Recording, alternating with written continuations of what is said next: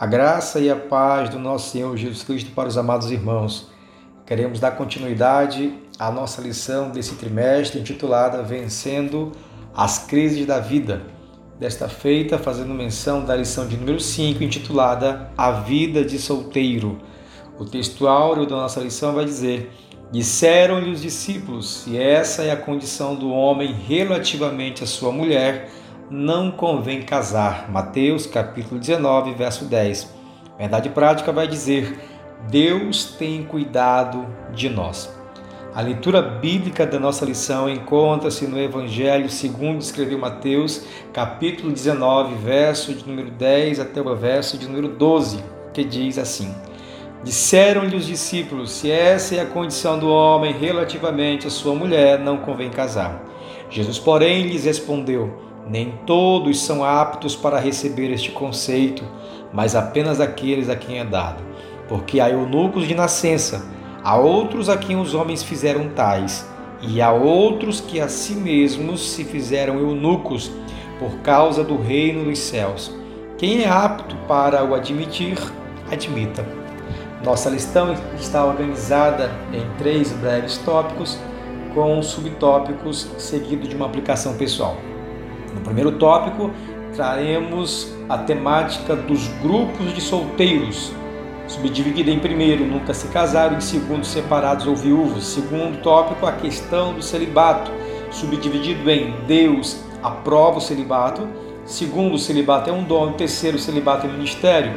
Terceiro, temos o tópico orientações práticas subdividido em primeiro sua posição em Cristo, segundo leitura bíblica e oração e terceiro desenvolva projeto seguido de uma aplicação pessoal. Amados, nós queremos tratar nesta nossa lição a respeito da existência de um grupo extremamente amplo existente no nosso meio, na nossa sociedade, na nossa igreja, nos nossos ministérios e que precisam ter uma compreensão a respeito da sua própria condição e o significado para alguns temporários e para outros de modo mais perene, o significado do, da vida de solteiro diante das escrituras sagradas. Nós iremos tratar a respeito de algumas especificidades do universo da vida de um homem, de uma mulher solteiro, e que de modo a gente poder contribuir para a elucidação de princípios capazes de nortear a vida de cada um daqueles que se encontram dentro desse universo específico. A nossa lição, de modo introdutório, diz: o solteiro e a pessoa separada podem enfrentar problemas, como por exemplo solidão, depressão, medo, carência de amor e conflitos para controlar seus impulsos sexuais. No entanto, a vida de solteiro não precisa ser uma vida com experiências negativas. O primeiro tópico vai tratar dos grupos de solteiros, intitulado, é, aliás, subdividido em dois tópicos. Primeiro, aqueles que nunca se casaram, e segundo, os separados e os viúvos. A nossa lição ela acaba inserindo dentro de um mesmo universo aqueles indivíduos que nunca se casaram, em grande parte deles jovens, e outros também que encontram-se numa situação cuja vida, em sua especificidade, também é identificada no interior de uma solteirice, digamos assim, que são os separados e, e os viúvos. Uns aqueles em que a morte acabou levando o seu companheiro, o seu cônjuge, e outros separados que tiveram seus casamentos esfacelados por conta de N situações e que hoje se encontram em situações específicas que precisam ser levadas em consideração, tendo em vista o sofrimento deste rompimento, é aquilo que ele tem causado na vida das pessoas que são acometidas por esse esfacelamento. Né?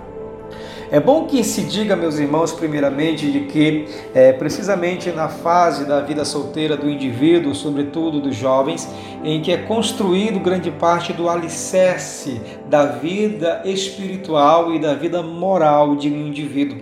É precisamente durante o processo da juventude em que se é solteiro que nós conseguimos construir as bases sólidas que nos permitirão crescer de modo apropriado enquanto um indivíduo moral, um indivíduo social e um indivíduo que está assim se preparando, quem sabe, para a possibilidade de, da contração de um matrimônio abençoado.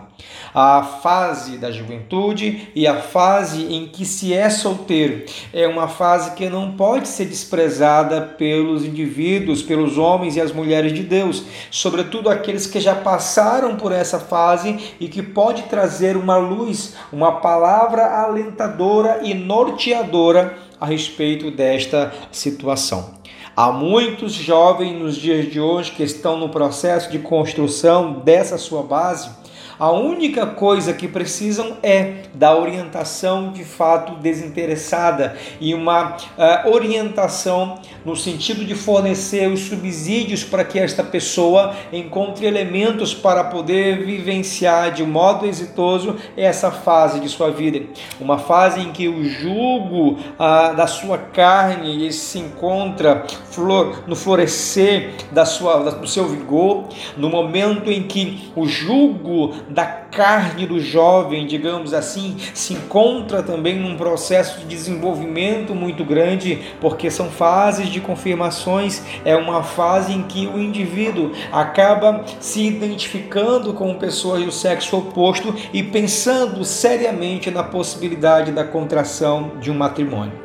Ocorre que pela, pelo fato da existência de uma espera significativa, muitos acabam é, realizando é, situações desesperadas, digamos assim aceitando pessoas que não fazem parte do seu mundo, do seu universo, aceitando aquilo que não era para ser aceito, tendo em vista os princípios e os valores destes homens e mulheres de Deus, é, introjetaram para si no sentido de quererem um matrimônio abençoado e com a presença de Deus.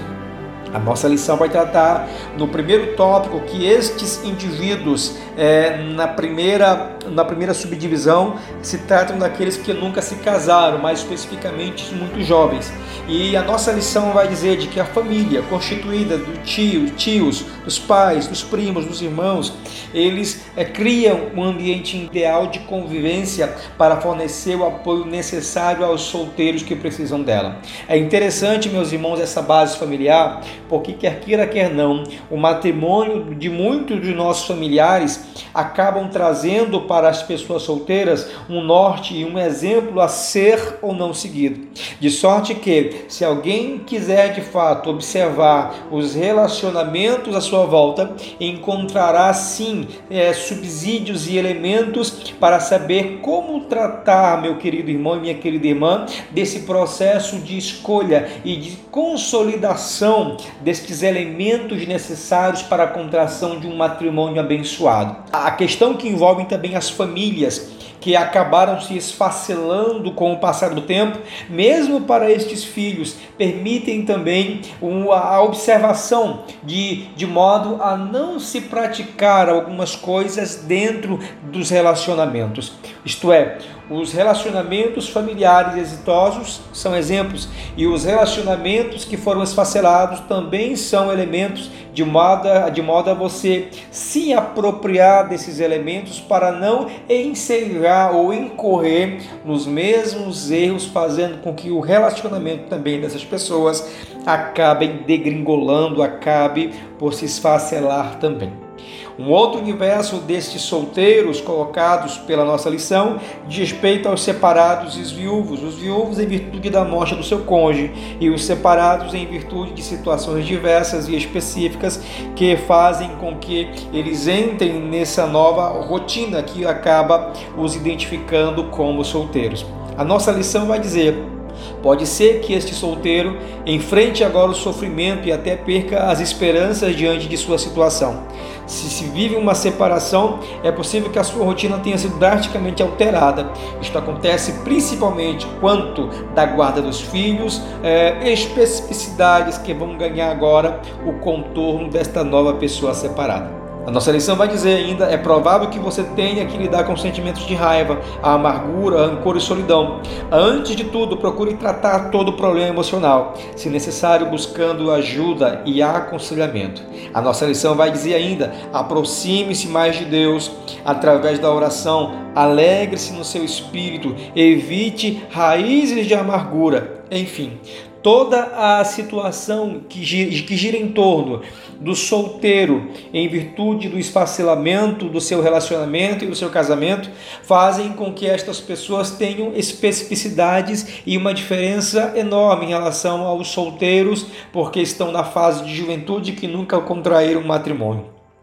Estes novos solteiros se encontram em uma situação, meus irmãos, de terem primeiramente que se curar das suas feridas, de curar-se a respeito de situações diversas que foram originadas dentro do seu relacionamento. Nos dias de hoje, tem sido muito comum pessoas, quando saem de dentro de uma relação duradoura e imediatamente após o rompimento, já estão entrando em outros relacionamentos e não amadurecendo e não, digamos que, se desvencilhando completamente das antigas relações, dos antigos pensamentos e não tirando completamente da sua vida sentimentos que o perturbavam dentro de uma relação que não deu certo. Consequentemente, a possibilidade desse novo relacionamento, assumido às pressas, assumido sem que o processo de cura fosse completado, acaba por originar uma outra relação, um outro relacionamento, em que a possibilidade de crise também será muito grande. O universo desses novos solteiros precisa ser compreendido dentro do interior que venha admitir a possibilidade de cura deste indivíduo, porque aí sim, dependendo de todo o seu contexto, é que se pode pensar mais uma vez em um futuro casamento, em uma futura união. Aqui nós abrimos rapidamente uma discussão para tratar do fato de que esta situação que acaba ensejando na constituição de novos solteiros permissividade da nossa sociedade dos dias de hoje, da nossa educação, e não me refiro à educação secular, mas à educação familiar, tendo em vista que é a primeira que precisa ser realizada. Existe hoje um processo permissivo no interior de nossos lares e nossas igrejas e na nossa sociedade de permitir, meus irmãos, com que os relacionamentos sejam facilmente esfacelados. Nunca casou-se tanto como nos dias de hoje em contrapartida, também nunca se separou tanto como também nos dias de hoje. E mesmo dentro do Arreal dos Santos, esta prática tem se tornado gritante no nosso meio, de sorte que não é incomum visualizarmos irmãos e muitos ministros de Deus casados pela terceira, quarta vez, não compreendendo de fato a real a missão que existe no interior de um casamento. Né? Mas enfim, isso é para um outro momento, para uma outra lição que nós aprofundaremos um pouco melhor esta questão. O segundo tópico da nossa lição trata a respeito da questão que envolve o celibato. E a primeira coisa a ser dita é que Deus aprova o celibato. O celibato, meus irmãos, vem a ser uma decisão, uma atitude do indivíduo de resolver manter-se puro, manter-se puro diante de uma sociedade que sim permite a contração de matrimônio, permite a contração de relacionamentos, mas no intuito de querer agradar, agradar a Deus, o indivíduo ele toma a atitude de querer isolar-se, guardar-se para Deus. Esta questão é que envolve o celibato. E a nossa lição vai dizer: por causa da situação moral do mundo e devido aos deveres da vida de casado, Paulo, por exemplo, sugere que o melhor para os solteiros é permanecerem como estão. Segundo o apóstolo, quem não é casado está livre das preocupações e das dificuldades que a responsabilidade por uma família traz. Isso se encontra no livro de 1 Coríntios, capítulo 7, verso 26 a 32. Paulo realiza, meus irmãos, de modo esplêndido, não uma apologia que se viva uma vida de solteiro, não, ele é bem maduro quando vai afirmar também que aquele que não consegue manter o seu próprio vaso em pureza, melhor é que case. Mas Paulo vai dizer de que para os solteiros, melhor se ele tiver a força e o comprometimento necessário para permanecer nesse status de pureza, melhor é para ele manter-se como está. Por quê? Porque assim ele conseguirá assimilar a necessidade de permanecer em um comprometimento com Deus, no sentido de buscar agradar apenas a Deus e não a homem ou mulher nenhum, nenhuma em virtude do casamento. Portanto, a ideia de estar solteiro para Paulo não é apenas uma opção, é na verdade, meus irmãos, uma missão, na medida em que você tem forças para suportar o próprio jugo e de sorte que a questão que envolve a impureza sexual não é para este indivíduo um problema muito grande a ser administrado. Por isso que Paulo vai dizer, se há forças nesse indivíduo e se ele consegue manter-se de fato puro e não consegue ser engodado e levado a práticas de impurezas sexuais, então a melhor coisa a fazer é ficar solteiro porque estando solteiro há meios diversos de agradar completamente a Deus. O nosso segundo tópico coloca que o celibato é um dom. A ideia da separação de um indivíduo com pretextos de pureza e de santificação, ele é sim, meus irmãos, um dom. Não é todo jovem que consegue é, manter a sua, o seu status de solteira de modo a admitir e praticar na sua vida uma pureza e uma santidade cada vez mais envolta numa devoção a Deus. Nesse sentido, o celibato, irmãos, ele não é apenas uma atitude de um indivíduo, é um dom, é uma capacidade sobrenatural dotada por Deus para que este indivíduo viva deste modo.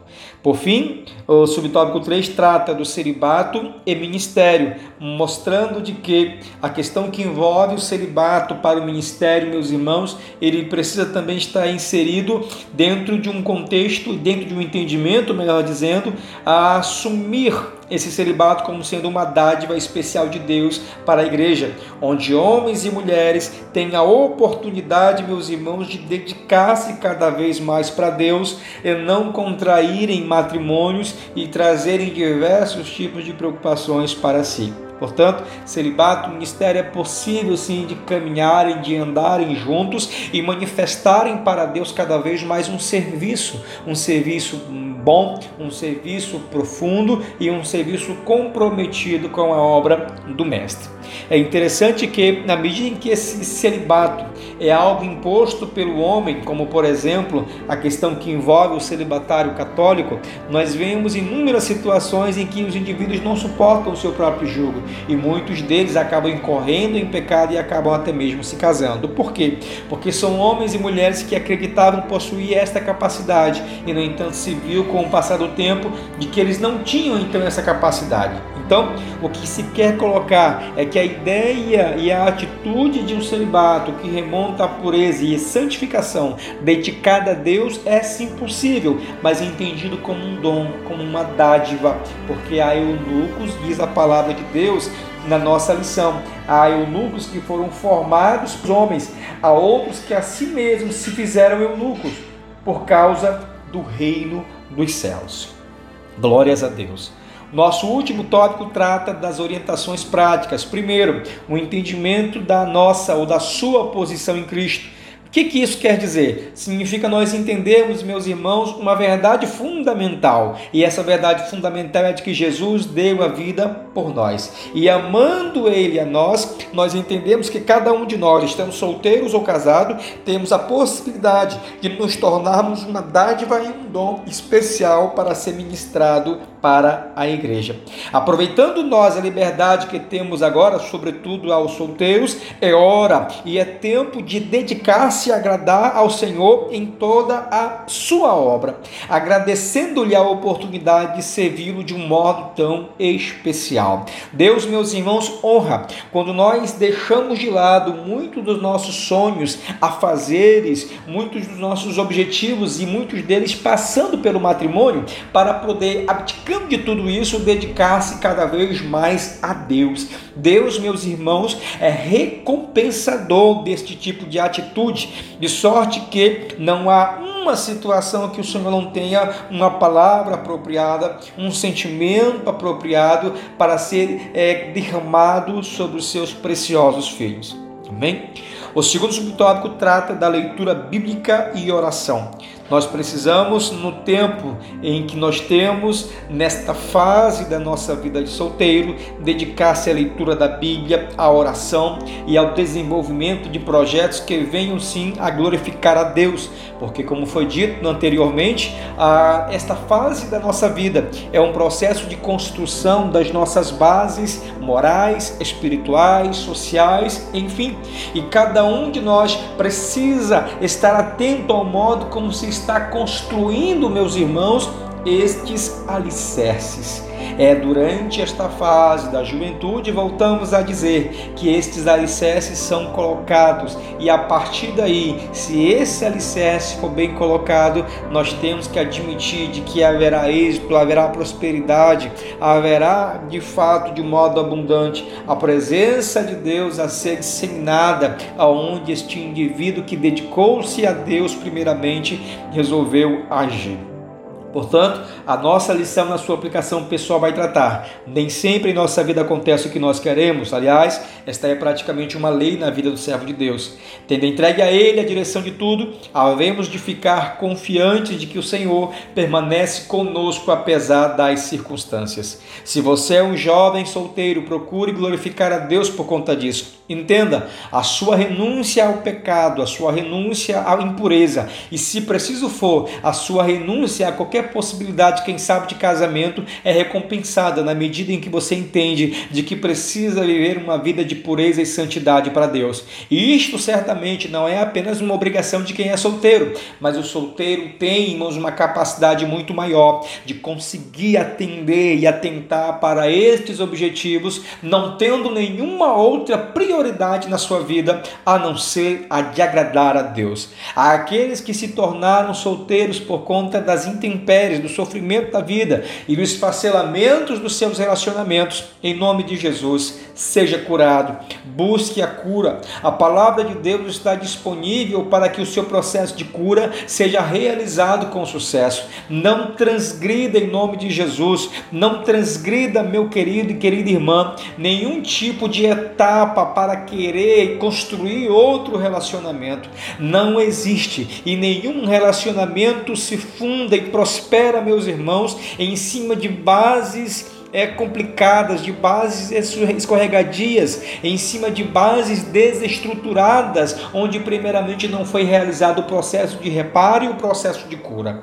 Talvez Deus sim tenha planejado um outro matrimônio, mas isso neste momento da sua vida não é uma opção. A sua primeira opção é se cure, se cure no sentido de que você não venha mais uma vez a se ver em uma situação de sofrimento angustiante, porque a nossa vida, meus irmãos, precisa ser vivenciada na dedicação do serviço e da obra de Deus.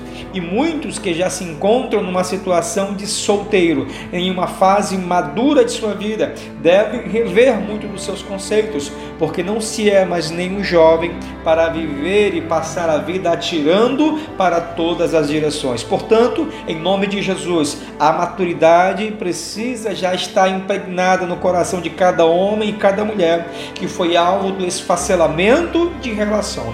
Você não é mais um jovem para errar no seu caminho. Você é mulher que talvez já tenha tido filhos por conta do seu primeiro casamento. É momento de pensar nos seus filhos. Se você pensa em querer contrair um novo casamento, Avalie, reavalie a situação, reavalie as suas condições físicas e espirituais, reavalie as possibilidades de que talvez, se você errar na sua escolha, você vá colocar do seu lado alguém que não ame do modo como você ama aos seus filhos. A mesma coisa vale para os homens novos solteiros. Vejam bem com quem vocês se relacionam, porque, queridos irmãos, vocês não são mais nenhum jovem para errarem mais uma vez nas suas vidas. Falo isso com todo temor e tremor diante de Deus, querendo que os amados irmãos, casados ou solteiros, dediquem-se completamente a Deus e que Ele venha a fazer abundar na vida de cada um a sua presença, a sua prosperidade espiritual, de sorte que você se sinta satisfeito e regozijado nessa condição que Deus te deu. Que Deus abençoe os amados irmãos. Até a próxima oportunidade.